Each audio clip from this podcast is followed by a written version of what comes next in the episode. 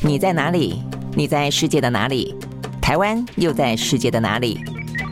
男生看世界，带你掌握脉动，看清局势，找到相对位置，定位自己的坐标。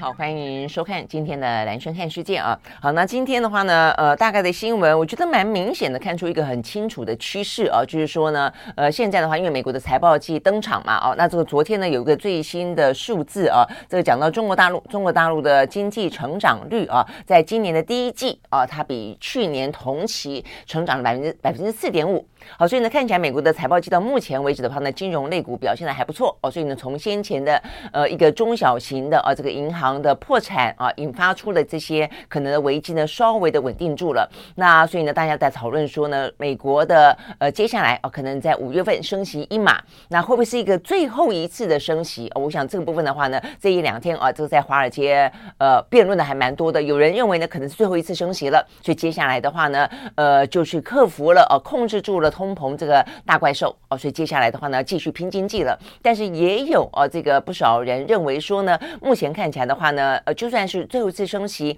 但是会维持在一个相对高的一个点上，然后会持续一段时间，以确保啊这个通膨呢，呃，能够被驯服。所以呢，稍微的呃，这个软着陆，这个包括呢。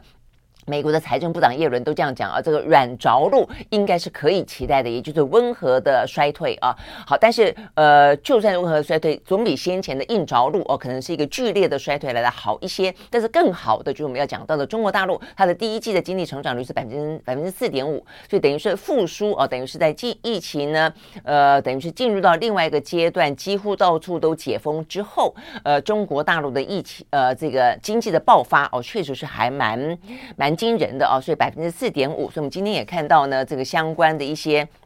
呃，这个油价哦，在这个油价部分的话呢，在昨天是走高的，走高的原因是什么呢？是因为美呃国际能源署啊特别提出警告，他们认为呢，照目前看起来啊，这个中国目前的需求的呃从成长啊，不只是一般的成长，而是。暴增啊，暴增式的成长，也因此的话呢，包括去年底开始，呃，因为整个的全球啊，这个疫情的压抑啦，战争的关系啦，哦、这个天然气的等等，对于俄罗斯的制裁啦，不是呢，就是呃，这个整个的啊，这个石油、天然气这供应都有点短缺嘛，啊，那呃，这个部分的话呢，所以。有关于现在看起来呢，OPEC 持续的减产这件事情，就让国际的能源总署提出警告。他认为呢，呃，这样的一个减产的行动会让今年的原油市场啊更早出现呢比预期更大的供应的短缺。好，所以呢，意思就是希望可能是要尽快的啊，这个呃增加更多的这个原油的供给啊，因为现在的经济看起来正要回到常轨，甚至啊这个中国的经济需求大爆发这样的状况。那我们要讲的是啊，目前呢，其实对台湾来说也是啊，这个在昨昨天，我们的呃这个疾管署已经正式的卫福部啊，已经正式宣布说，连在大众捷运上面呢都不用戴口罩了。所以呢，大家现在呢。呃，像我我我后来昨天搭捷运也还是觉得呃带一点呃比较安全了哦，因为像我们的话是因为讲话，我以前呢只要是嗯、每到季节转变哦，一定会烧声，一定会感冒烧声。那呃所以呢呃在过去三年间都都没有，要拍三下哈都没有啊，所以我就觉得哎，在这个大众捷运戴口罩可能还算是啊蛮蛮蛮有防护力的了啊，但是这是个人的呃感受了啊，个人的。需求，但是大部分的人都已经慢慢慢慢哦拿下口罩了。那我想最近这段时间的大众捷运，呃，是说哦已经可以解罩了。那是不是要呃？因应啊，这个人的需求自己做决定，但是意思就是说呢，当整个的疫情呢走进了一个呢接近尾声的呃阶段，那全球要回到一个复苏的阶段，你会发现，你会发现，不管是美国的呃这个温和复苏哦，温和衰退，或者是中国大陆的呃这个比较经济爆发式的成长，呃，其实面对到的世界已经是一个截然不同的世界了。我要强调的是这样子哦，你会发现今天的新闻几乎都是这样子，告诉你说呢，即便我们要呃经过三年。啊，这个经过三年重新打开大门，要走出去了，要走进这个世界了，然后大家呢解封了，可以出国玩了。但是呢，在经济上，在这个可能民生交流比较没有受到那么大的影响，但在经济上，在地缘政治上已经是不一样的世界了啊！现在的整个的经济交往，很可能你只能只能够跟半个世界呢来进行交往。为什么？因为美中啊，这个在过去三年间，因为俄乌战争啊，这个一年多的时间的关系，它几乎是分裂了啊，分裂，然后各自的话呢拉帮结派，所以呢，两个呃分属于呢美中的这两个集团呢正在俨然成型中，所以你会看看到很多很多的新闻呢，都是各自的拉。拉帮结派，而且各自的话呢，就各自强化内部的一些呢，呃，内聚力，然后呢，发表很多的声明啊，包括。呃，这个 G7 啦、啊，呃，包括呢中俄之间的呃这个国防部长见面啦，呃，包括呢呃有些部分的话呢还算有一点点犹疑的呢，就持续的呃这个两边的讨好或是想要左右逢源，但是也被双方拉扯的，比方说印度啊，啊印度到现在为止呃还在跟中跟俄罗斯呃这个做石油的生意等等。那我想这个部分的话，你会看得出来啊，这个部分就是跟三年前的状况，跟俄乌战争爆发前的状况的世界呃已经很不一样了。好，那这个。世界的话，是不是真的要一分为二？或者呢，在这个一分为二的过程当中，很多的国家都还在里面呢，试图的，就算台面上你被美美国、被中国呃这个要求要选边站，但是呢，在台面下的话呢，都还是是试图在寻找自己的呃国家的空间跟国家的利益了啊。所以大概来说，其实今天的新闻哦，看起来很。很明显有这样的一个氛围哦，好，所以呢，在这样的氛围底下，我们先来看，当然有包括台湾自己的，因为台湾今年有总统大选，那包括呢台湾的半导体啊，这个台积电，目前看起来的话呢，高雄啊这个设厂看起来是很明显的延宕了哦，都跟这个事情有关哦，所以今天也都有一些进一步的发展。好，所以我们先看的一个就是我们刚刚讲到啊，呃，有关于在美国部分的话呢，现在市场当中这一两天讨论啊。更最多的就是呢，在五月三号，呃，目前看起来他们的联准会的会议应该是会在升息一码哦，但是是不是最后一次升息，大家正在讨论当中。但另外的话呢，美国的债务上限啊，这个危机升温这件事情的话呢，大家也感到焦虑哦，所以呢，这个部分的话，我看呢，呃，包括中国大陆啊，呃，因为在跟巴西的总统鲁拉谈到了有关于要摒弃以美元计价，就是为什么一定要跟美元计价？呃，这摒弃以美元计价的这个话题当中，呃，这个。中国大陆也也特别指出说呢，用美元计价，大家以为是过去啊这个非常的理所当然的，而且是一个强势美元的一个主导的一个安全的一个状态。但是他特别提到说呢，美国的债务问题其实是很严重的啊，所以呢，意思就是说真的安全吗？好，所以这边讲到是美国的债务。上限的危机啊，这个升温，呃，连这个欧洲的央行的总裁呢，拉加德也表也发表谈话了啊。不过他说他不相信美国会真的发生债务违约啊，因为如此让如此严重的危机发生的话，对全球造成的后果呢会不堪设想啊。但是他们也特别的提醒美国必须要好好的处理啊这个债务危机的事情。好，那所以我们看到的这个有关于。呃，以美元计价，这跟经济话题当中的一分为二了啊！我看今天的呃这个媒体报道的啊，在。呃，叶伦的部分啊，这个叶伦的部分的话呢，他在昨天接受 CNN 的呃主播访问的时候，特别提到说呢，他确实啊，我觉得他是受到这个鲁拉的谈话，因为他确实鲁拉跟这个中国大陆发表的联合声明当中特别提到了啊，呃，美元的呃这样国际地位的事情啊，那所以就就作为一个美国的财政部长来看的话呢，当然啊，他会有一个相当的警觉。他昨天呢也有点点呼应鲁拉的说法啊，他说他承认。美国对于俄罗斯、伊朗、中国等等呢，祭出的这些经济制裁，有点逼着这些国家呢寻找替代的货币。那这个寻找替代货币的话呢，某个程度来说的话呢，对于美元在全球主导的地位呢，造成了相当的风险啊。所以呢。这个是呃，也有人非常罕见啊提到这件事情，所以代表说中国积极的在世界上面啊，透过他的盟邦，透过呃他自己啊这个挑战啊这个美国的美元的地位，事实上呢这段时间以来啊是越来越明显，而且呢看出来事实上是有绩效的哦。所以这边有一个数字，这个数字呢显现出来啊，这个是在呃环球银行金融电信协会啊，这个协会蛮重要的啊，它是一个全球性的协会，它统计。呃，今年一月的时候，美元含南夸啊，这个全球大概百分之八十五的金融交易都是以美元计价，那人民币只有百分之四点六。但是哦，这个听起来差别真的是非常大哦。所以坦白讲，呃，虽然呢，啊，这个叶伦有警觉，呃，这个虽然中国哦想要呃这个挑战美国的霸权，但是这个差差距哦，这个在美元的这个部分，在金融交易这部分，这个真的是天差地远。但是啊，还是不能够小看的地方在于说呢，一月份的统计是这个样子，但是到了呃二月份，比起去年二月。人民币的比重就比起去年二月百分之一点八，已经成长了一倍多了啊！所以意思就是说，它的成长速度很快哦。虽然目前只有百分之四点六，但是呢，以它这个速度来看的话呢，呃，其实呃，这个对于美元，对于美国来说，也不能够完完全全哦，这个掉以轻心。所以你会看到呢，呃，其实也有人啊是有警觉的啊。不过他当然也特别提到。呃，这个经济制裁啊，这个对于美国来说，它等于间接承认了这个经济制裁，就经济这件事情呢，在现代的地缘政治当中已经成为武器之一了啊。所以呢，不只是呃这个经济制裁是武器，贸易是武器，美元也是一种武器啊。那所以呢，呃，这个业务人还特别提到说，制裁是极其重要的工具啊，尤其当美国跟友邦。想要借此形成一个共同行动，呃，实施制裁的伙伴联盟的时候呢，他说他也不会言，意思就是说呢，虽然他担心，呃，目前看起来的很多制裁让这些国家。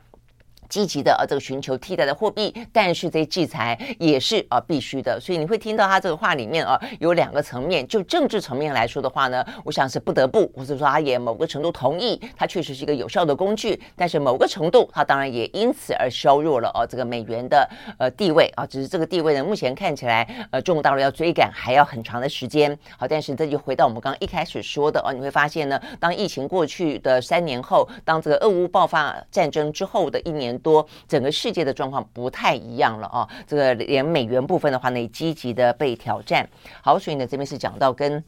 呃，这个金融有关的消息，那再来的话呢，我看到呢，这个国际货币基金组织啊，这个前几天才公布了对于今年的整个展望嘛，啊，这个稍微下修了百分之零点一左右啊，但是他特别强调的是几个，呃，包括像中国大陆啊，包括这像东南亚、东协哦，都会是呢，呃，经济啊这个复苏的力道哦，算是蛮强劲的。那这个国际货币基金组织昨天啊又释出一个最新的预测，他认为呢，中国将会是未来五年全球。由经济成长最大的贡献者啊，他说呢，这个占比会比呢美国超过两倍，会超过两倍啊，所以会明很明显知道，就这个经济来说，在呃疫情过去之后的大反弹，事实上是还蛮值得期待的。但是呢，因为美国呢，呃，受困于通膨，受困于。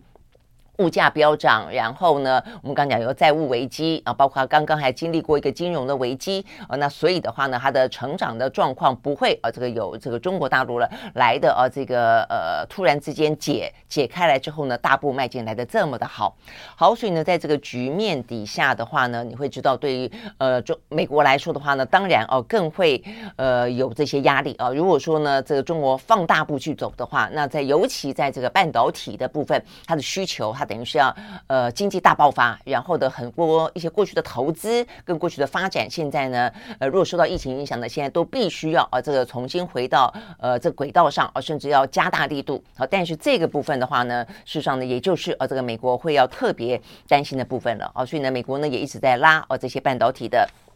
呃，这个企国家哦，跟这些企业嘛，哦，那所以我们看到呢，在先前像是荷兰啊，荷兰不是在一两个礼拜之前，也就是正式的表示，它也要加入哦，有关于呢，对于中国大陆的若干设备出口的呃这个嗯禁令了吗？那今天有个消息哦，讲到荷兰的情报单位哦，在昨天指出，他说呢，俄罗斯跟中国对于荷兰的国家安全都构成相当大的威胁哦，他也特别指出他们为什么哦会加入美国的。阵营呃，对于中国大陆进行相关的一些半导体设备输出的呃这些防堵哦，他说，因为中国呢透过企业的收购、学术的合作以及呢非法的间谍活动、秘密投资等等啊，还有一些非法的出口，瞄准了荷兰的高科技公司跟一些机构，而且他们必须要自我防卫。OK，好，所以一方面的话呢。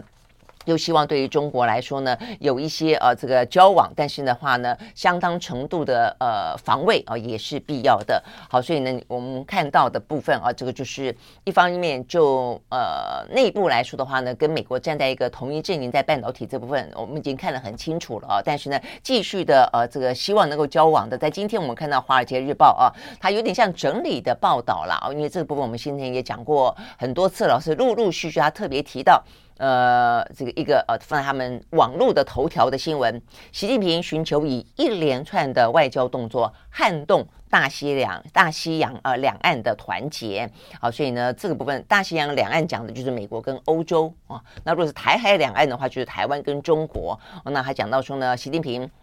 寻求一连串的外交行动，讲到的是他过去这段时间短短的不到一个月，呃，见了六个呃世界各国的领导人啊，那呃在探寻西方共识当中的裂痕，呃，想办法要去借这个裂痕扩大。扩大这个裂痕，那也要加强他跟这些老朋友们的关系。那我想他讲到这个六个国家嘛，啊，呃，德国的总理肖兹啦，西班牙总理桑切斯啦，呃，这个法国的总统马克宏，呃，欧盟的呃这个呃主席范德莱恩，还有呢，包括呢像是西班牙哦，这个呃。呃，这个呃不是西班牙，就鲁拉了哦，巴西等等等。那我想这些都是啊，那其实还包括了像是来自于呃东协的国家哦，其实他在过去这段时间还见了不少。所以《华尔街日报》真要算哦，其实呃算的也还漏了呃一些了哦，但是都算是确实哦，都确实是在西方阵营当中呃都是算是呃西方的盟友，但是呢。里头，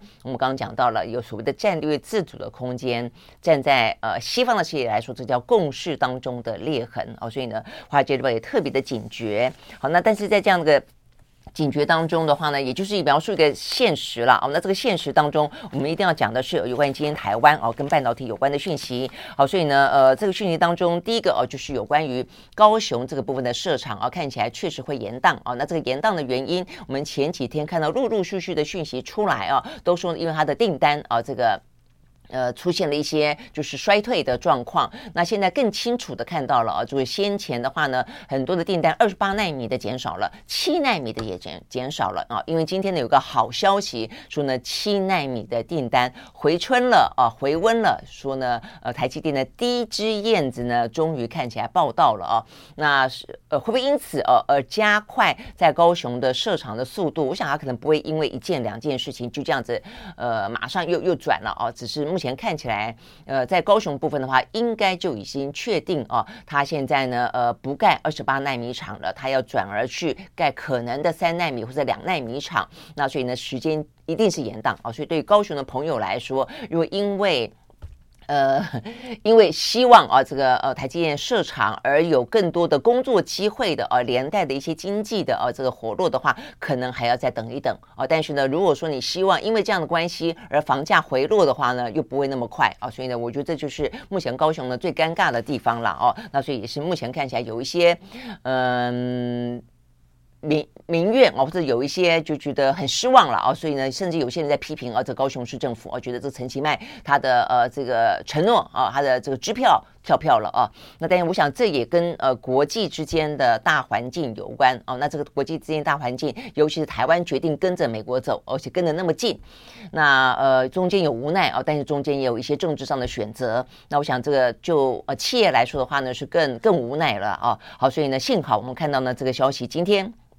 讲到的是，呃，这个台积电七纳米订单回温，好，那所以呢，这个七奈七纳米订单，啊，是这样子说呢，呃，台积电，啊，这个营运的融景，啊，大概来说，在去年的十二月份啊，出现了。非常大的小红，那原因之一的话呢，就是七纳米的订单急冻啊，几乎是一个跳水式的锐减啊。那所以呃，很多人啊，因此而包括连外资哦，就相继的看坏呃台积电呢，从去年底到今年第一季，甚至到今年第二季，他们都觉得呢，呃，应该啊会有非常高的个位数的衰退。那悲观者甚至预估会有一成左右的减幅。好，但是幸好哦，就这个今天的消息来看。呃，台积电在包括辉达、超微跟挖矿晶片的客户订单呢，突然之间大大笔的哈这个下单之后，七奈米制成的产能的利用率明显回温，成为呢这一波景气下修以来第一批飞来的春燕哦。所以这边讲到的是，在三月底的时候，已经很明显的呃七奈米的啊这个急冻的订单。已经回到了十万片左右的水准啊，比起一月份的低谷回升了大概接近有两成左右，回升两成哦，所以还蛮不错的。那所以呢，让整体的七纳米的产能的利用率回升到接近六成。好，所以呢，这个看起来的话呢，算是一个比较好的消息啊。那这个七纳米的话呢，是呃用在什么地方？七纳米就是介于两纳米最先进嘛，这个二十八就比较是通用性的啊。那七纳米的话呢，其实已经算蛮先进了啊。这个我们的七纳米呢，蛮厉害的啊。这个台积电大概过去三年间啊，它的营收不断的创新高，都是靠七纳米哦，因为它算是比较先进的，而且算是呃应用算是普及的先进的啊这个晶片，包括像是呃中央处理器不用说了啊，这绘图的处理器、AI 的加速器的晶片、加密货币挖矿的特殊应用。晶片，呃，网通晶片、游戏机的晶片、五 G 的晶片、车用的、哦，这个电动车车用的晶片，这些都需要用到，因为大家都希望有更多的升级嘛，哦，所以呢，都需需要用到七纳米哦。所以过去的话呢，这个光是七纳米的晶片，已经让台积电在全球的市占率，我们讲如果 totally 不管呃什么纳米的哦，这个 totally 大概是六成多，接近七成，但如果只讲七纳米，九成。OK，所以呢，台积电这部分真的是很厉害啊。好，但是呃，这部分是讲的比较好的消息了啊。好，但是要讲另外的这个比较不好的消息，就是呢，因为美中的啊这样的半导体的大战，尤其在这个疫情过后要经济重新活络的时候呢，特别明显感受到啊，呃，因为大家的布局就必须要跟上啊，这个疫情过后。但是是一个新世界的脚步，那就是中美要要要要脱钩啊，这个就是至少在晶片跟半导体部分被要求啊，要进行呢呃这个分散处理了啊。好，所以呢，今天另外一个消息。就是因应啊，这个美中科技战跟要舒缓啊，这个地缘政治风险的干扰，所以呢，我们的呃资通讯产业的六大代工厂呢，呃，在昨天为止最新消息，在广达决定到越南去进行投资之后，六大代工厂通通到位。都到越南去了哦，那实际上不止到越南了哦，很多地方都开始在过去这一两年间啊，呃，受到呃这个美中的这样的一个晶片战的压力哦，我们就已经开始转了嘛。这部分我们讲了很多哦，所以这就是我们担心掏空的一个呃原因嘛。哦，这个包括了像是什么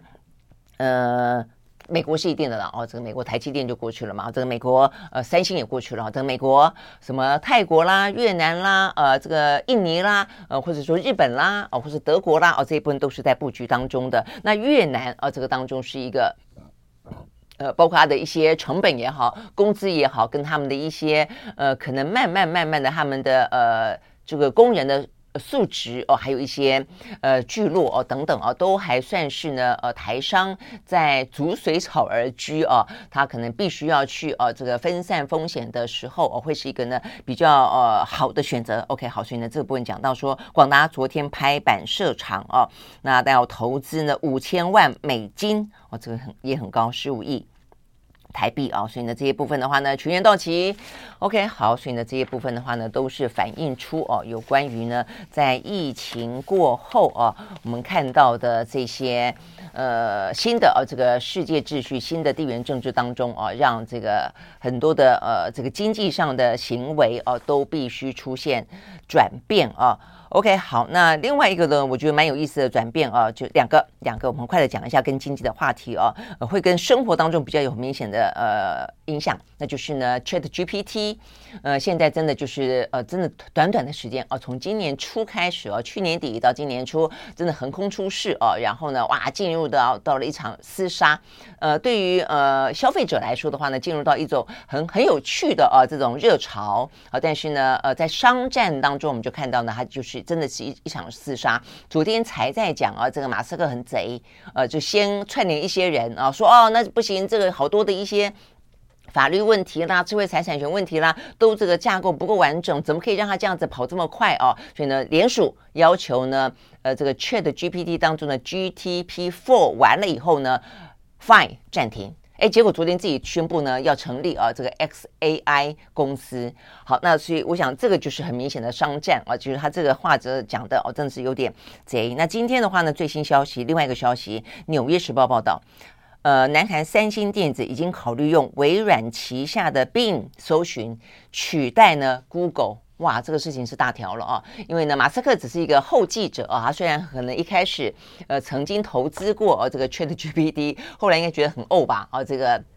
退股退太早啊！但是呢，不论如何啊，这 Google 事实上呢是在这个这一场 ChatGPT 呃这个 OpenAI 呃这个浪潮当中最受到呢霸权位置啊这个权威挑战的呃这个搜寻引擎呃就等于是最大的一个呃受害者了啦哦。那因为呢接下来的 Bing 啊，因为微软啊这个投资了呃这个 OpenAI，那因此呢他就呃让自己的 Bing 有了非常好的一个呃突然之间像神功附体一样啊。那所以呢这边我看到最新的消息讲，三星他打算要在他的新机当中内建，因为我们知道我们所有的手机几乎都是内建 Google 哦，所以你会知道 Google 称霸了搜寻引擎多长的一段时间。少数的国家他们自己哦有发展他们自己的搜寻引擎，像日本、啊，像韩国，但几乎大部分的国家都是以哦这 Google 为他们。通用的啊，这个自己的这个必备的啊，这个 app 啊，但是呢，现在呢，三星啊，三星的这个手机市占率非常高啊，所以呢，呃，苹果之后就是三星了嘛，啊，没有三星的整个全部的贩卖，事实上比这个苹果市占率还还高啊，所以呢，当三星决定要放 bin 的时候呢，哇。这个对 Google 来说的话呢，就是一个非常大的打击了啊！这个应该会头皮发麻吧？哦，所以我们看到呢，这个消息才出来，呃，说三星在考虑，哦，这 Google 马上就喊话了啊！那他们也。呃，他们的股价了啊，这个 Alphabet 就已经跌了百分之二点六六哦。当然，他们也表示他们自己呢会不断的哦，这个呃更新哦，这个把这个呃生成式 AI 哦这个相关的技术呢会很快的哦融入到他们的这个 Google 里面去啊。意思就是说呢，也不遑多让啊，也没有说呢，呃，就因为微软啊这个投资了呃这个 ChatGPT，也因此他们的就多厉害等等啊。所以呢，这个商战很显然的啊，这个已经开始啊，这个在开打了。生成式 AI 哦，对我们的生活当中。中的影响跟应用啊，已经越来越具体了啊。好，这是一个。那再一个的话呢，就是呃，苹果，苹果这个消息，我觉得也是非常的呃这个重要。我觉得对中国大陆来说的话呢，我觉得应该会有很多很复杂的情绪吧啊。因为呢，苹果呢，它前阵子推出了苹果的信用卡之后，昨天正式宣布他们要呃推出呢呃 Apple Card，就是叫做他们的储蓄账户啊。呃，可以为了吸引这些人，呃，去登记啊，这个苹果的账户储蓄账户的话呢，目前释出年利率高达百分之四点一五啊，所以这么的高，呃，OK，为这个是什么意思？这个就有点像是阿里巴巴的支付宝了嘛，哦，那但是呢，呃，对于呃阿里巴巴来说，他们把一个呃网络啊，把一个呃网络的。电子支付跟网络银行这些概念啊，包括蚂蚁金服，呃，做到这么的呃微小企业，还有一般的消费者都可以用啊，这个基本上基本上就不用出门带带带任何钱包，就是带手机，就是只要有阿里巴巴这个相关的系统生态，就可以搞定一切啊。这个其实真的是一个。走得非常快的一个应用哦啊，但是因为太快了，或者你可以说是马云啊，因此建立起来的帝国太大，而且他的态度也太嚣张了哦。那所以呢，在过去一两年间，大家都看到了啊，这个马云呢，呃，被打到呃闷不吭声，出国呃避风头好长的一段时间。后来现在的阿里巴巴也被拆分了啊，拆分成这六个单位了啊。所以呢，他的这样的一个帝国哦，这个网络金融帝国不在。哦，我想这个对于中国大陆来说有它的政治考量了哦，跟它的社会秩序考量。但是呢，你看这样的一个商业的头脑，现在苹果在学啊，所以苹果呢几乎就打算啊去复制啊这个阿里巴巴当初这个支付宝啊这个。呃，钱包啦，哦，这样的一个蚂蚁金服的概念。好，所以呢，这个苹果要跟高盛呃联手推出呢 Apple Car，然后呢，年利率释出哦，高达百分之四点一五，而且强调没有手续费，没有最低存款，没有余额要求。因为在美国的话呢，有有。规定哦，就是说，如果你的余额不足或者余额只剩下，比方说呃这个一百美金啦，呃五百美金啦，他就要收你管理费了，因为他觉得你有点像那个僵尸账账号了。呃，其实台湾确实也是有很多这样的一个状况嘛。我们自己是不是手边有很多呃这个银行账号都没有去清理了哦？那事实上美国有这样子的一个。规定的啊，如果你很少去动它，你很少钱在里面，它就你还不去清掉它，那我就收你啊保管费。但是啊，这个苹果它推出这个一开始要吸引大家来，所以呢也没有最低存款，也没有余额要求。不过目前的话呢，仅仅限在美国地区使用啊，打算当做一个实验的试验点啊。未来的话呢，预计开放更多地方使用。好，那呃，在这个试出的同时，它飞到了另外一个人口呢非常非常非常多的地方，就在我们昨天讲到，很可能在今年年底就要超过中国的地方啊。所以你显然的可以知道，它的生意头脑不断的在转啊。不过事实上，苹果也没有放弃中国市场了啊。所以今年年初的时候，也不过就是上个月吧。库克还到了中国大陆嘛？哦，这个也见了习近平。好，这个呃，库克这个礼拜三会在印度啊见印度总理莫迪啊，这个希望呢有更多的一些跟呃印度的投资合作的一些机会。OK，好，我们看到这个世界啊，这个真的就是。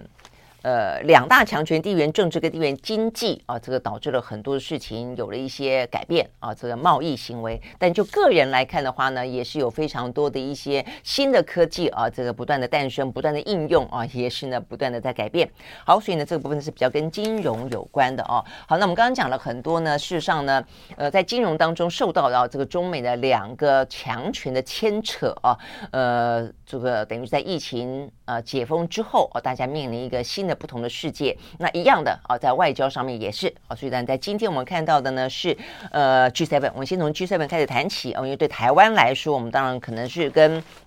G7 跟这个美国为首的啊，呃，这个呃群组，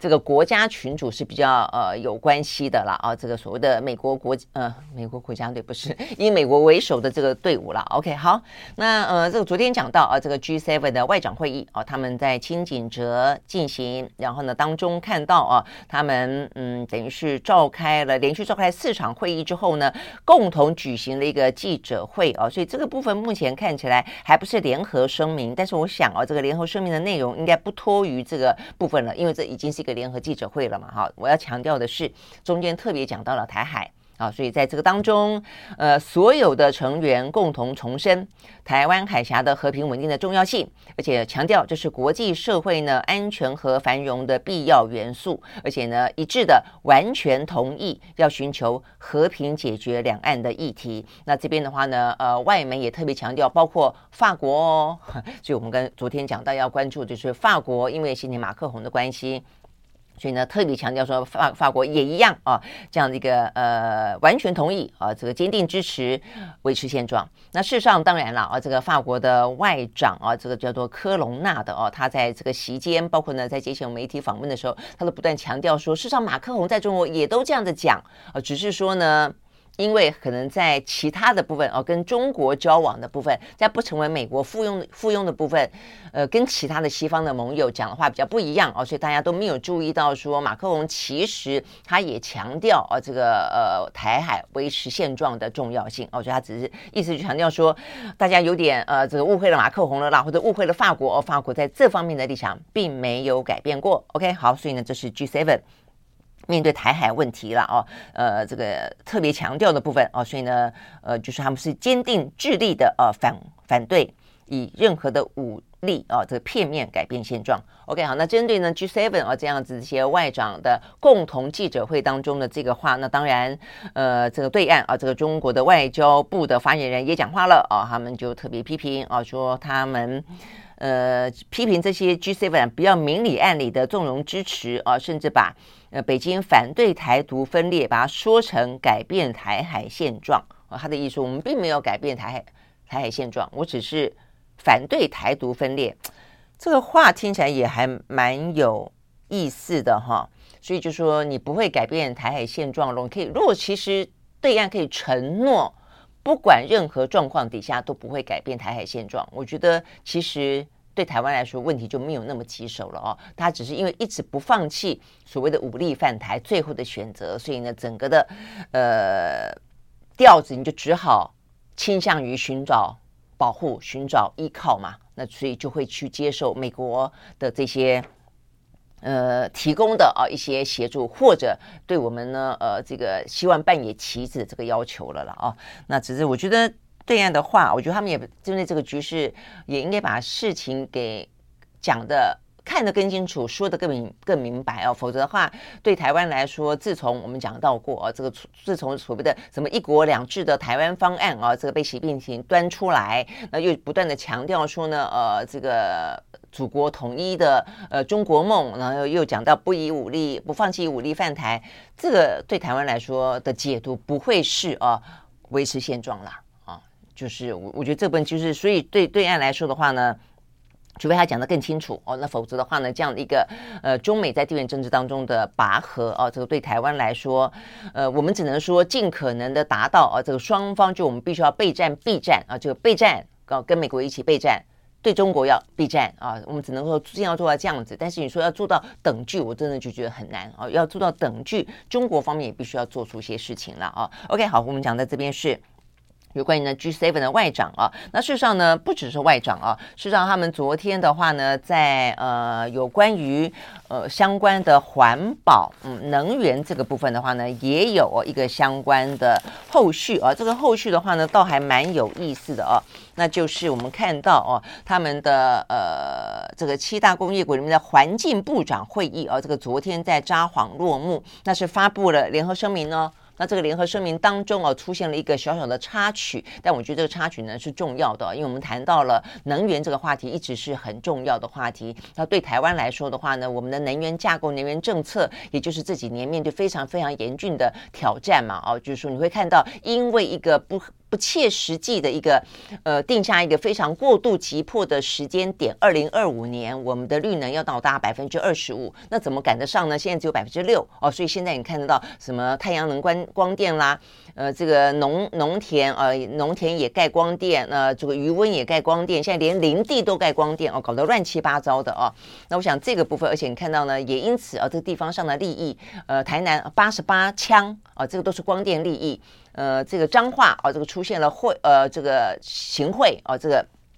地方的这个呃议会的议长啊，这个索取呃这个风电厂商的钱等等，都是这样子来的，真的很糟糕啊。那像这样的个能源问题的话呢，呃，对于全球来说都是高度关注的啊。那所以呢，包括当然核能的安全性也是高度关关注的啊。所以我觉得这就是一个非常大的一个难题啊。你可以说它是一个选择，呃，每一个国家就是针对自己的国家的状况而去做选择。那像是德国，德国的话呢，就在前两天他们选择了。终结最后三个核电厂的命运，意思就是他们的核电厂真的是通通走进历史了啊！那但是对他们来说的话呢，OK，是因为他们的风力发电啊，他们的太阳能发电走了二三十年了啊，所以他们的这些风力发电跟他们绿能已经占了啊，占了他们的整个的呃能源占比的百分之四十几了。所以核能到最后啊，到呃这三座电厂核电厂结束之前，只占百分之四了。所以呢，当他们这样走进历史的话呢，比较没有受影响，但对台湾来说不是，台湾的核电还占了百分之十左右哦。那问题是对我们的绿能也不过才百分之六哦，所以我们要跟。呃，德国一样，要呃让这个核电厂走进历史，我觉得这就是另外一个我们必须要去站在实务实的角度去看待它的一个呃地方了啦。好，那我们要讲到的是这样的一个呃能能源环境部长的会议当中，在他们的联合声明当中啊，呃讲到了一个是呃日本，日本的话呢，他们的核灾啊发生了之后，他们不是要打算把这个核灾当中的污水排到海洋当中吗？我觉得这真的是很伤脑筋的一件事情哦，就是他们当然核灾发生了以后，你说污水怎么办？哦，那你你你不能不去处理哦。但是这个处理的话，是不是只有排放到大海里面去？那排放到大海里面去，你经过什么样子的一些检测有没有？哦，那否则的话呢，海洋的生态通通都可能会遭到污染。好，所以这个事情在昨天的呃部长会议的联合声明当中是受到关注的啊。呃，因为啊这个。原因是因为啊，在这个联合声明当中，本来日本啊打算要把一句话放进去，这话里面呢，呃，是想要讲到说，处理核污水排放到海里面，反应器报废的进展，基于科学的依据，日本方面有透明性的举措，而这个举措受到 G7 的国家的欢迎。那但是啊，很显然的，呃，这个 G7 的这些呃，除了日本之外的国家，他们并没有那么欢迎啊，甚至表达疑虑。那因此希望啊，就至少要呃同意啊，但是日本也同意了啊，就是说它必须要能够被啊这个国际能源总署检测过后才进行排放。那所以呢，在这个话当中，就是说联合声明当中，因此就是没有放进这个日本的呃环境部长的希望放进去那句话，但是在记者会上突然之间哦，这位呃日本的环境部长哦，他叫做西村康稔，突然之间呢念了这一段，把这个说大家都欢迎啊，这个大家都表欢迎，对于呃这个日本的透明度啦、科学依据啦啊这个的作为啊处理这个核污水，大家大表欢迎。德国的环境部长当场吐他槽，没有欢迎。他说：“我们没有欢迎啊，我们没有欢迎。”他说呢，呃，他说呢，虽然啊，我们对于东电啊跟日本的政府的努力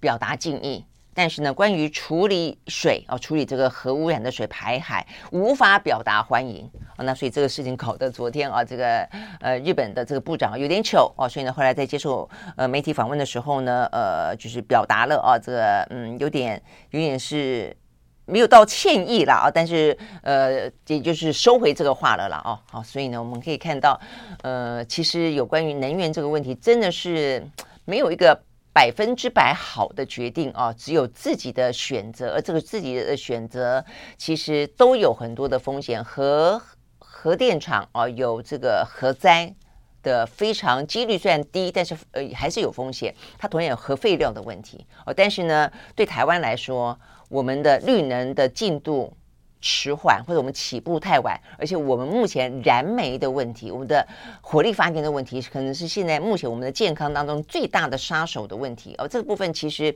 问题可能比起核电厂来得更大哦。所以呢，而且我们在谈的话题，并不是说要去新建一个新的核电厂，而是说在这个过渡期，是不是需要在这么短的时间，你明明做不到，所以你宁愿去把一些还能够用的核电厂，现在的核电厂提早除役。而去践踏我们的农地，践踏我们的林地，践踏我们的余温，有这个道理吗？我觉得这个其实是一个更大的问题啦。哦，OK，好，所以呢，这个部分是讲到有关于 G7 啊这个相关的话题。好，那这个 G7 的话呢，呃，正在进行的同时，我们看到啊，这个呃。我看哈，这个美国的国务院高层有特别呃，这个针对 G7 同意啊，这个这些外交部长的呃会议当中讲要同意啊，这个对抗中国呢在台海的任何的胁迫行动这件事情呢，呃，等于是中国的国呃美国的国务院再次强调了啊，表达欢迎了啊，那也强调说这是呃这个大家的共识。那再来的话呢，就要讲这个中国大陆啊，这这方面的西方世界国家啊，在这个印太地区，我们。看到是有这些相关的行动，那中国大陆的话呢，呃，跟呃这个俄罗斯之间也在加强他们的连接啊。那这个呃新闻是在昨天，呃，有关于他们的中国的国防部长李尚福啊，都到呃这个莫斯科进行访问。那访问当中，今天有更清楚的啊，更多的双方跟普丁见面之后的呃内容了哦。那所以我想重点的话呢，呃，军援大家是讲最敏感的啊，这个显然的，呃，就算有啊，台面上也不会讲了啊。那但但是目前看起来，确实连美国的情报都没有抓到实质上的行动哦，所以应该是没有军援。他们这边再次强调的是，呃，两国的战略协作。现在，普丁说，呃，希望呢，这个两个国家哦，能够加强呃联合演训，哦，跟一些专业的交流，哦，深化呢在军事方面的两国的战略互信。那这个中国大陆的呃国防部长李尚福呢，则特别强调说，呃，确实，呃，这个要去落实，就是在上个月啊，这个习近平跟普丁两个人见面，呃的一些共识，哦，要进一步的密切两军的战略沟通，要加强多边协调配合，来为维护世界和平啊，跟安全呢，呃，做出贡献等等等了哦。那我想这个部分的话呢，依照俄罗斯的报道里面特别提到的，就是说双方的呃这些共同的合作比较具体的，应该是情报合作哦，还有一些呃联合演习的合作。那因为现在其实美国在印太地区也真的有很多军事演习啊，跟南韩之间啦，跟现在正在进行的菲律宾之间啊，这个都是很大很大的演习啊。所以显然的啊，这个中俄之间。也要进行很大的演习啊，那比较有意思的是啊，这个香港的香港零一啊，这个也是蛮蛮有权威性的一个港媒哦，呃，网媒哦，他们呢特别报报道说，哎，为什么李尚福啊，这个呃是自己一个人啊，这个在习近平去啊这个莫斯科之后，自己又是单等于是单骑赴会啊这样子的概念。因为在上一次他们特别讲到说，上一次啊，二零一三年的时候，习近平啊他呃在十八大之后呢，第一次访问俄罗斯的时候，是带着那个时候的国防部长兼国务委员啊这个常万全一起去的啊，所以他们就分析，我觉得这分析蛮有意思的啊，他们就说呢，其实可以看得出来啊，呃，所以代表习近平。在上个月啊去见普京的时候，是刻意要淡化军事同盟的呃意味，因为确实哦，你可以看到那个时候呢，呃，习近平去俄罗斯，他谈的是什么？他谈的是政治解决乌克兰危机，而且那件事情的之前，事实上呢，是他呃成功的哦，这个撮合了伊朗跟沙乌地阿拉伯哦，等于是。重新复交，所以听起来的话呢，是真的一个呃很和平的呃或者一个区域的一个稳定者、斡旋者的角色哦。诶，所以呢，在这样的一个想要铺陈出来的啊，或者想要去达到的一个气氛当中，他就不带他们的国防部长。那但是呢，诶，后脚跟上的呢还是国防部长啊。那但是他谈的就比较是执行层面了。OK，我觉得这个蛮有意思的原因就在于说，你会所以你会你会知道啊，这个政治啊，就很多细微之处啊，就是嗯。某个程度，你也可以说它是一个呃形式上的塑造啊，所以呢，但是你至少可以知道说，中国现在很努力啊，想要去塑造它一个比较是属于和平崛起的啊，是一个区域的稳定者，是一个呃斡旋者一个角色，想要有别于哦、他们认为口中的美国霸权。那只是说，我们才我们才会常说，你说到你要做到，你要呃言行一致嘛啊，所以呢，如果说说了。然后呢，呃，只不过是你现在身边不带个国防部长，诶，那么接下来国防部长也还是去了，然后的话呢，俄乌战争也没有看到非常积极的斡旋，战争还是在继续打当中。然后呢，你能够给这个俄罗斯的一些驰援，还是继续的给，就算不给直接的武器，呃，给零件啦，呃，或者说呢，给其他的一些呢，呃，比较战略的物资啦，也还是让俄罗斯可以继续的啊、无后顾之忧的打下去。那意思不一样吗？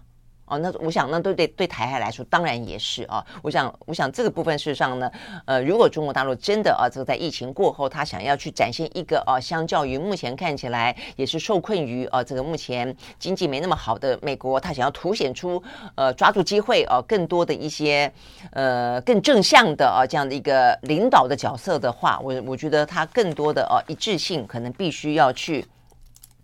去达到了哦，那当然对他来说，台湾当然哦，他可能认为我我一致啊，因为我一致的都认为台湾是我的一部分哦，但是显然不会是哦，我想这个部分是一个更深刻的哦，更更棘手的讨论了哦。OK，好，所以呢，这个部分的话呢是。呃，有关于啊，这个在西方阵营 G7 啊，然后的话呢，呃，这个俄罗斯啊，跟这个中国大陆的呃，这个国防部长呢，目前正在见面。那再有一个哦，你会发现我们刚刚讲到，一开始就讲到印度，其实在两边哦，还蛮玩得蛮开心的啊。呃，俄罗斯呢跟印度，他们最近呢打算要加紧合作。呃，目前呢双方的呃，这个是外交部长，呃，正在啊这个新德里这边呢讨论一份的自由贸易协定。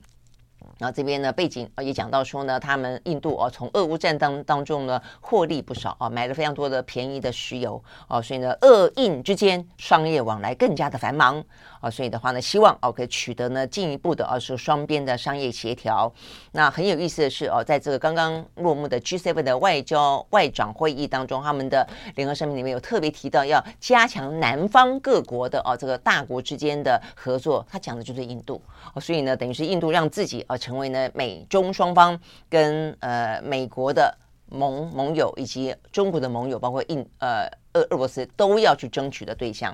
OK，好，所以我想这就是我们讲到这些。这些天来讲到的各个国家哦，为了自己的国家利益走出来的自己的一个战略自主啊，法国有法国的战略自主，印度哦有印度的战略自主。OK，好，所以呢这个部分的话呢，讲到的是呃这个呃印度。好，那呃但是印度的话，目前我们有看到美国针对印度这个做法有特别的呃什么样子的说辞啦哦，跟这个，但是呢对于巴西。啊，巴西的话呢，直接站在中国方面说要挑战美国的美元的霸权这件事情，呃，然后呃，这个鲁拉回了啊，这个回了巴西之后，马上就接待了来自于俄罗斯的外交部长，惹恼了这个美国。美国呢，呃，昨天的国务院批评巴西是个忘恩负义的家伙哦，说我们过去哦，这个在鲁拉你过去呢要争取哦整个的巴西的民主的斗争当中哦，你发起的这个群众运动当中，你的反政府行动当中，美国怎么样支持你？现在你当选了，通通把我们踢到一边去啊！所以呢。骂得还蛮凶的，批评他是忘恩负义。OK，好，所以呢，这个是我们看得到的啊。呃，每个国家都在做，每个国家之间的啊，这个大家嗯，这样子的一个呃，很错综复杂的啦啊。但是呢，呃的这些呃关系啊，跟这些均衡，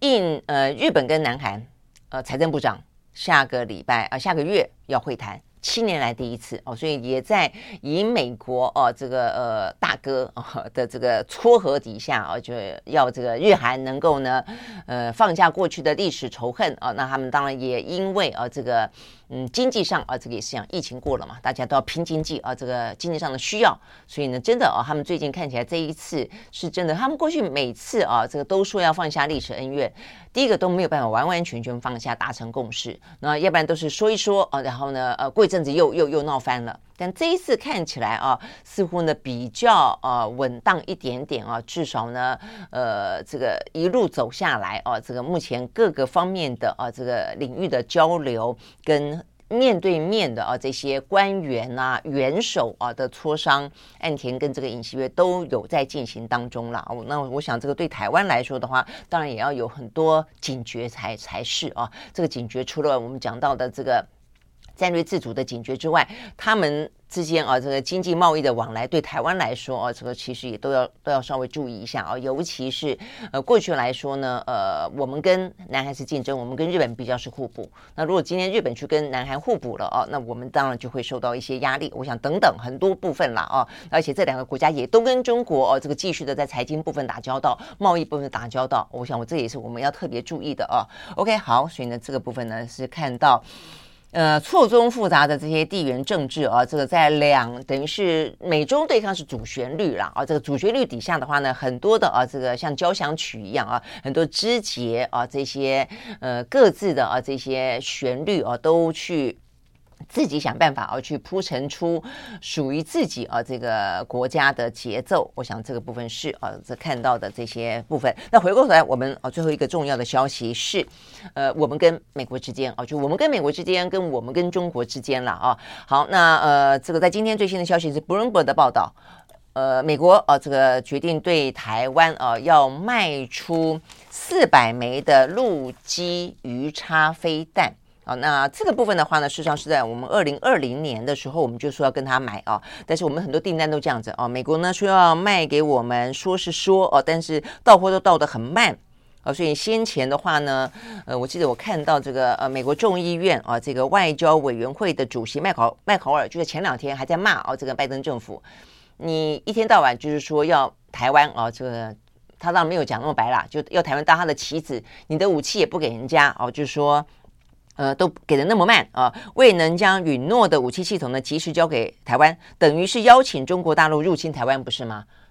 是是啊，是啊，就是美国如果说你要台湾为你而战，你好歹把武器拿来啊，那更何况我们干嘛为你而战？我想这就是台湾的辩论了啊。那呃，美国这段时间确实是让台湾深陷危危险当中哦，但是深陷危险当中的话呢，又赚台又赚台湾的钱，我就卖很多武器要给台湾，但是呢，又不见得卖我们要的。那我们真的要的话呢，又给得慢。我想这个部分的话是目前台湾的处境了啊。但是呢，比较呃，不伦博的报道新闻当时一件比较好的事情，终于来了，来了什么呢？就来了我们刚刚讲到四百枚的啊，美国的陆基型的，也有人说叫暗制型的。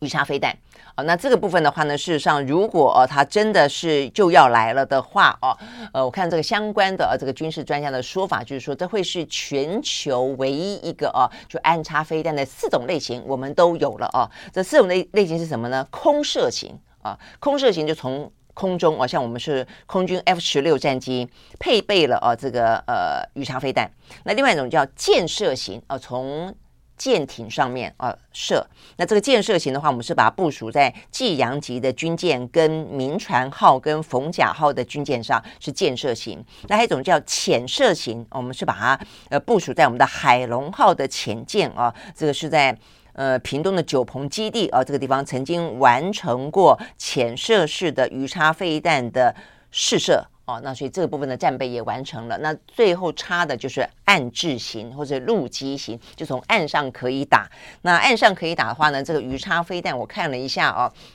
它大概可以飞个差不多是呃一百二十公里吧。哦，那所以的话呢，等于是我们从岸上可以去攻击哦。如果说是从对岸来的哦，这些舰艇啊等等的哦，我们就可以去攻击他们了。因为台湾海峡平均宽度一百八，最近一百三。呃，北边两百，南边四百公里哦。那所以呢，原则上来说，只要是它下了海要靠近我们的话，我们就可以打到它。所以意思就，我们不管从空中、海上、陆地上、潜舰上都可以打到了哦。那我想这个部分当然是比较完整。哦，那所以呢，但是这个完整呢，也有一个完整的担忧哦，因为我看到这个呃，Bloomberg 的报道哦的呃，讲到说，如果成成真的话哦，就是呃，唯一呃，唯一呢，这个配备四种啊，这个呃，鱼叉飞弹的呃国家，也因此美国不用派兵来协防台湾。下一句话就是说，所以你就不用派兵来派兵来了嘛，因为我给你可以去攻击的呃这个。的呃武器了，所以我人至少人就可以考虑不用来，当然不见得他一定会来或一定不会来，但是呢，有了这个武器可以让他不用来。OK，我想这就是呃，就就是台湾呃，在这种事情很可怜啦，必须要这样的呃这个。锱铢必较，而且呢，逐字逐句去解读啊，去去去想啊，去设想他到底要来不来啊，好像在剥花瓣一样，你爱我，你不爱我，你要来，你不来，不知道，不知道就不知道，真的是不知道。那但不论如何了啊，我们对于能够备战，呃，能够而且是有效的备战，当然很重要啊。就是说，如果能够那么的完整啊，至少今天不管美军来或不来啊，至少我们呃可以更完整。那但是更完整的同时。就还是一样哦，就是你可以备战，但是你必须要避战。我觉得这是一个非常非常重要的关键哦，就你不要落为别人的马前卒，别人的小老弟，别人的棋子。那更何况你必须要去让自己啊，能够有一个，因为美国坦白讲，他不真的不是你爸啊，就是他如果真的发生战争的时候，他如果真不来，你你也不能够骂他，因为国家是我们的哦，所以等于说每一个选择是我们自己要做的选择，就算这个选择符合美国利益，那至少是我们甘心情愿的。我觉得这也是重点。那如果不符合我们的利益，那我们是不是可以说不要？啊，那我们可以做更多符合我们利益的事情。OK，好，所以呢，这个是在今天啊，这个相关的这个呃军售啊，这个蛮受关注的话题，对于台湾的这个备战来说，可能会更进一步。好，但是呢，回过头来备战啊，那我们的各个总统候选人活动越来越多了哦。那呃，郭台铭说在今天呃要高召开记者会，那因为他的话呢，呃，从日本回来了，他今天要举行一场的科技、经济、政治日本开拓之旅的成果报告会啊，那他在通知媒体的啊这个通知上面再次强调，台湾需要一个很棒的 CEO 哦，所以看起来他是很认真的在这一次啊呃访美访日，然后呢要加入啊这个台湾呃加入国民党啊，想要加入国民党这个征召之前的民调啊，那只是呃国民党到底这个征召之前民调怎么进行？我们昨天讲过了啊，呃看起来国民党内啊疑问非常多哦，外界看也看不太懂哦，所以呢，我想这部分的游戏规则应该更清楚一点。那再来侯友谊要出国了。我想呢，这侯友谊最近的表态也够清楚了啊，就只差征召了啦。我想目前的侯友谊跟郭台铭的表态啊，都够清楚了。那一个是国民党党员，一个不是，但是目前看起来的话呢，都是共同的愿意受到国民党的征召。那所以呢，态度都很清楚了啊。那呃郭。呃，侯友谊哦，他就是随时准备好了，而且呢，还要呃决定出访。那这个出访当然对侯友谊来说是一个蛮重要的事，因为过去大家没有看到过他在两岸跟国际议题当中的呃重要发言。那我想这个对于侯友谊来说是重要的啊。那所以呢，他们等于讲到他选择访问新加坡，进行四天三夜啊，这个市政的国际交流，市政。我是觉得他既然去了哦，当然，因为他现在是新北市市长了，所以你难免要进行市政交流。但他的谈话可能格局哦，就不能够只是市政啊，必须更高一点啊。那这边讲到说哦，这个显然有些背景说明了哦，就是说呃，对他来说，当然，我想这个是一个他呃要去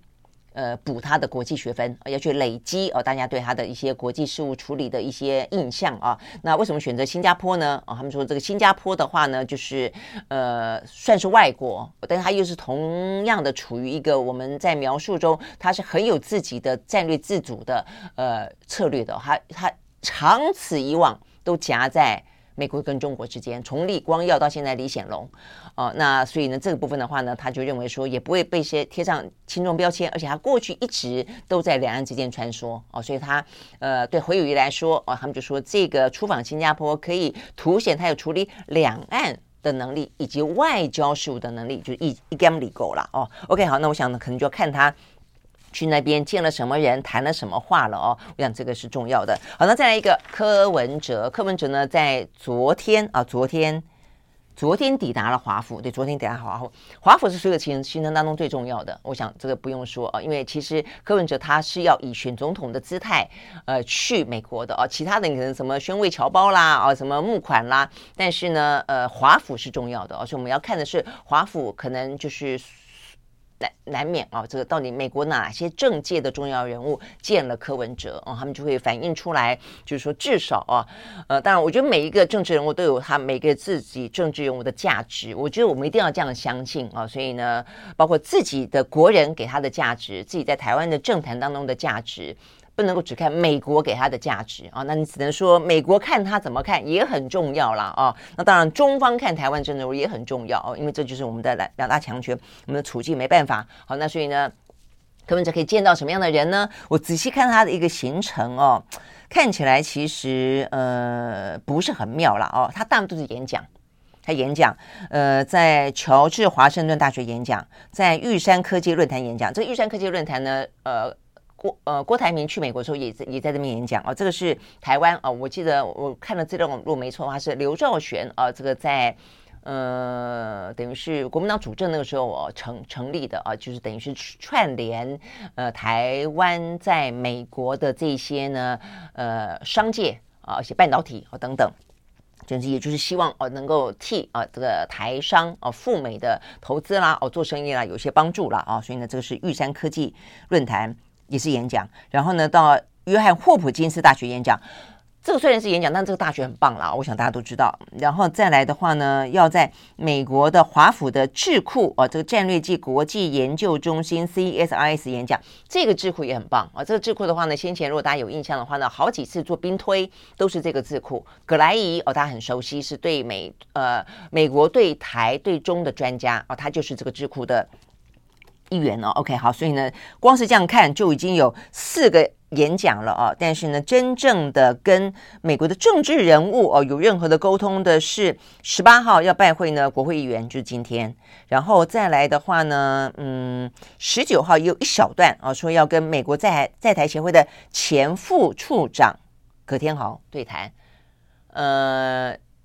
如果我们这边的去像像。呃，这个嗯，不用讲了。这个蔡英文去是见到 AIT 的理事主席嘛？哦，那我记得呃，上次是谁去的时候，是国民党的呃这个呃官员去的时候，国民党的好像是副主席吧？哦，去的时候是见到他们的呃处长。那但是这个是前副处长哦，那。OK，好，我想国民党的问我要要再确认一下哦。但是呃，现在柯文哲的话呢是前副处长哦，所以看起来呃，连 AIT 哦比较像一个白手套，两岸呃等于是美台之间的白手套，呃都是前官员哦才会见到他。然后他说呢，他在十九号预留了一个重要拜会行程。那我想这是唯一目前可以看的看点。我觉得明天等于是十九号啊，这个柯文哲的呃预留的重要拜会行程，他可以拜会到谁？呃，谁可以跟他对谈？我想这个部分的话。会是一个呃，大家可以去看一看的。不过坦白坦白说了，我觉得其实也不用呃，这个美国去说，呃，柯文哲台湾的总统大选当中，你说他要当选总统，我觉得是不可能的，几乎是不可能的哦。但是他呃，但是他的重要性，我觉得不在于他是不是会当选总统，而是说呢，他在总统大选当中，他扮演一个什么样子的一个呃呃嗯嗯。Key person 啊，就他的话会是一个关键少数，呃，就他会呃，因为他目前的呃支持者，过去的几次的后选举当中，你会看得出来，他越来越，他虽然一开始是墨绿哦，但是呢，民进党的这个呃中心程度实际上是很高的哦。那所以呢，对他们来看，他们看柯文哲认为是叛徒的居多，所以呢，他现在大部分拉到的票都是偏蓝营或者非绿阵营的票。那所以柯文哲的重要性在于说呢，他的参选。那事实上呢，对于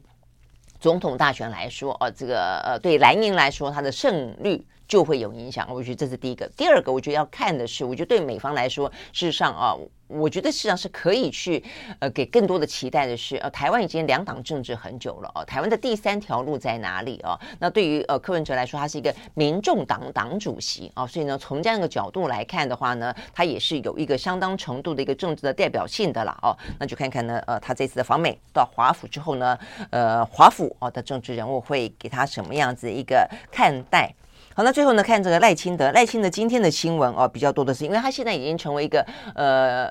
唯一一个目前已经得到政党提名，然后呢，最最清楚的一个总统候选人了嘛？哦，所以他就是呃有两个身份一直同时跑，一个是候选人的身份，一个是党主席的身份，就到处跑。好，但是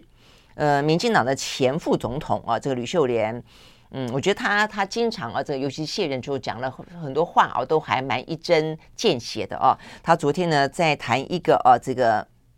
两岸和平跟尊严的座谈会里面，特别提到说，他觉得他建议。赖清德啦，呃，尊重蔡英文是要尊重蔡英文哦，但是不要开口闭口都只说蔡英文，就言必称蔡英文，政见也是蔡英文，四个坚持也是蔡蔡英文。他说：“那你呢？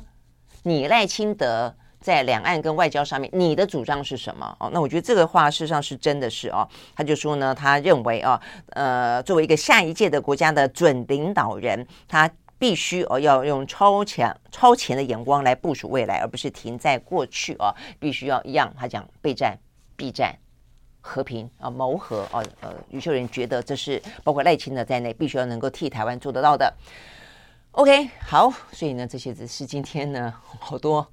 好多、好多的新闻啊，在今天呢和大家分享。好，明天同一时间我们再会，拜拜。